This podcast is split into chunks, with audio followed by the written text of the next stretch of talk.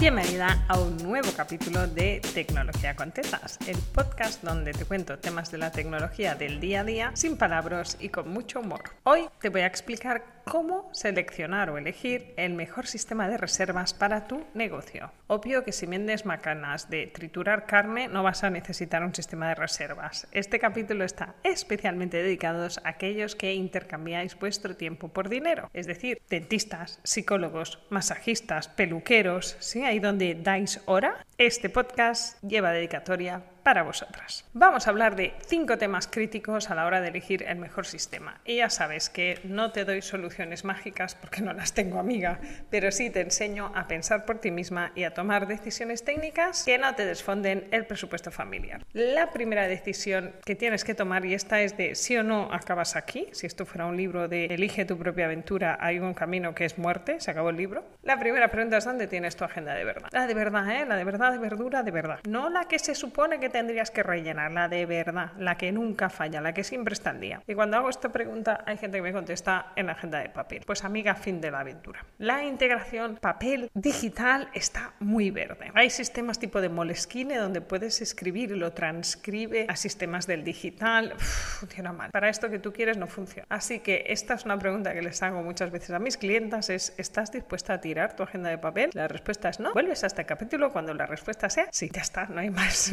si vas a funcionar en papel, no vas a poder digitalizar tu consulta en la vida. Y hay gente a quien esto le va bien y hay gente a quien no. Porque no tener la consulta digital implica que siempre estás tú dando horas. Y entonces, hay que puedo venir media hora más tarde, entonces que tienes que llamar a la persona que tenía la hora de más tarde para pedirle si puede venir media hora más tarde, pero claro, eso implica que todas las personas vienen media hora más tarde y las tienes que llamar a todas y en algún momento alguna te dice, ay, pues a mí no me va bien y entonces las tienes que volver a llamar a todas. Ves por dónde voy. Si te dedicas a dar horas, sabes perfectamente el dolor que es gestionar tu agenda de papel. ¿Qué te gustaría a ti? Que se autogestionar en ellos, que para eso existen los sistemas de reservas online. Pero los sistemas de reservas son online, no en papel. Con lo cual necesitas migrar a un aplicativo, preferiblemente un iCal o un Google Calendar. El calendario de tu móvil no es un Google Calendar y no lo puedo integrar. Si vas a hacer el esfuerzo, usa el iCal que viene en tu iPhone o descárgate la aplicación de Google Calendar, la que es azulita y pone 31. Esa no la de tu móvil, la de tu móvil no me sirve. La siguiente pregunta que tenemos que descifrar si estamos dispuestas a migrar a iCal o a Google Calendar es cómo te hablas con tus clientes. Porque de nada nos sirve tener una agenda muy digital y resulta que lo único que hacen es mandarte audios por WhatsApp. Que es que eso no, no sirve. Porque mira, si aún te escriben, les puedes mandar el enlace. Pero si lo único que hacéis es, eso que es la llamada de teléfono en diferido, que son todo audios, pues para eso llámate. Pero bueno, este es para otro capítulo. Si has conseguido que todos tus clientes te manden conversaciones telefónicas en diferido, esto te va a complicar mucho la gestión.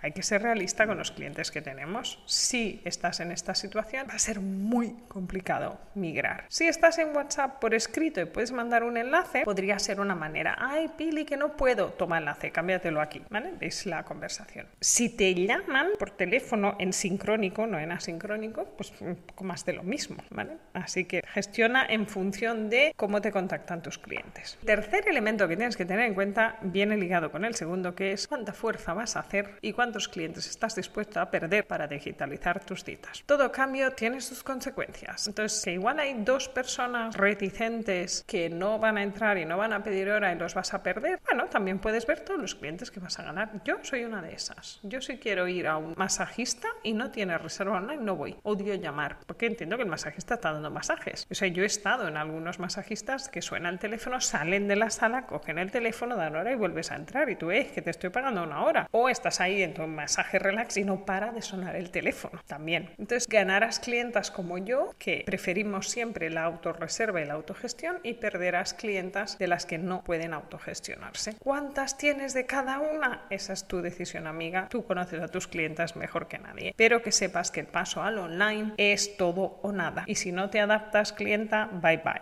El cuarto factor que vamos a tener en cuenta para elegir el mejor sistema de reservas es qué tipo de servicios vas a dar, si son servicios individuales o grupales, ¿no? Pues es un grupo de meditación. Ahí hay mucha gente, pero hay un límite. No todos los sistemas de reserva llevan el límite incorporado, así que tienes que buscar uno que sí que tenga límite. Y si son servicios individuales, tienes que ver si todos duran igual. Si es una peluquería, esto lo vas a entender súper fácil, ya sabes cómo va. Pues que no es lo mismo un corte con unas mechas que un tinte, o que un tinte más un corte. Entonces, cuando tus servicios tienen disparidad de duraciones, es más complejo. No todos los sistemas, y ahí ya no vas al gratuito, vas siempre de pago con duraciones diferentes. Si se llaman distinto, diferente, pero valen lo mismo, es decir, tienes un servicio de seguimiento psicológico y el otro es primera visita y todos duran una hora, me da igual, es la misma cosa. Es decir, lo que prima en un sistema de reservas es la duración del servicio y el solape. Es decir, soy una pelu, sigo con el ejemplo, es que es muy gráfico, y voy a poner las mechas y mientras las mechas están ahí haciendo su trabajo voy a cortar y luego vuelvo a la de las mechas. Entonces tienes paralelo. Este tipo de cosas necesitas un sistema de reservas específico de tu sector. Si le intentas encajar una peluquería a un Calendly, o sea, le va a explotar la cabeza al Calendly. No te sirve, ni pagando. Es que no está diseñado para esto. Digo pelus porque es un caso como muy paradigmático, entonces hay sistemas del sector. Tienes que buscar un sistema de reservas para peluquerías. Si eres un psicólogo o un coach, puedes prácticamente usar cualquier cosa. Y finalmente, el quinto elemento que tienes que tener en cuenta es un drama. Se llama pack de horas. Es una cosa comercialmente muy atractiva, te venden muy bien. Yo dejé de vender packs de horas porque el coste burocrático de gestionarlos era tan enorme que no me salían a cuenta, tal cual te lo digo. Pero es verdad que la gente entiende muy bien esto, ¿no? Voy al psicólogo o al terapeuta y pago cinco horas de golpe porque las voy a usar y me salen más baratas. Hay muy pocos sistemas ahí afuera que gestionen esto bien. Es decir, que la persona ponga su usuario y contraseña, pues si no el sistema no sabe quién es, le diga te quedan tres horas de crédito, reserva una hora y se gaste una hora. Y si intenta reservar sin tener crédito, le diga, macho, no tienes crédito, compra. Esto que parece como muy fácil de hacer, no existe allá afuera. Y hay dos motivos. Sí que existe, pero es complejo. Uno de los motivos es el que te acabo de decir, que es que hay que hacer usuario y contraseña. Entonces la gente te pierde los usuarios, te pierde las contraseñas, se registran con otro mail, entonces claro, el, mi sistema no sabe quién eres, el identificador, cómo identificas a esa persona es súper complejo.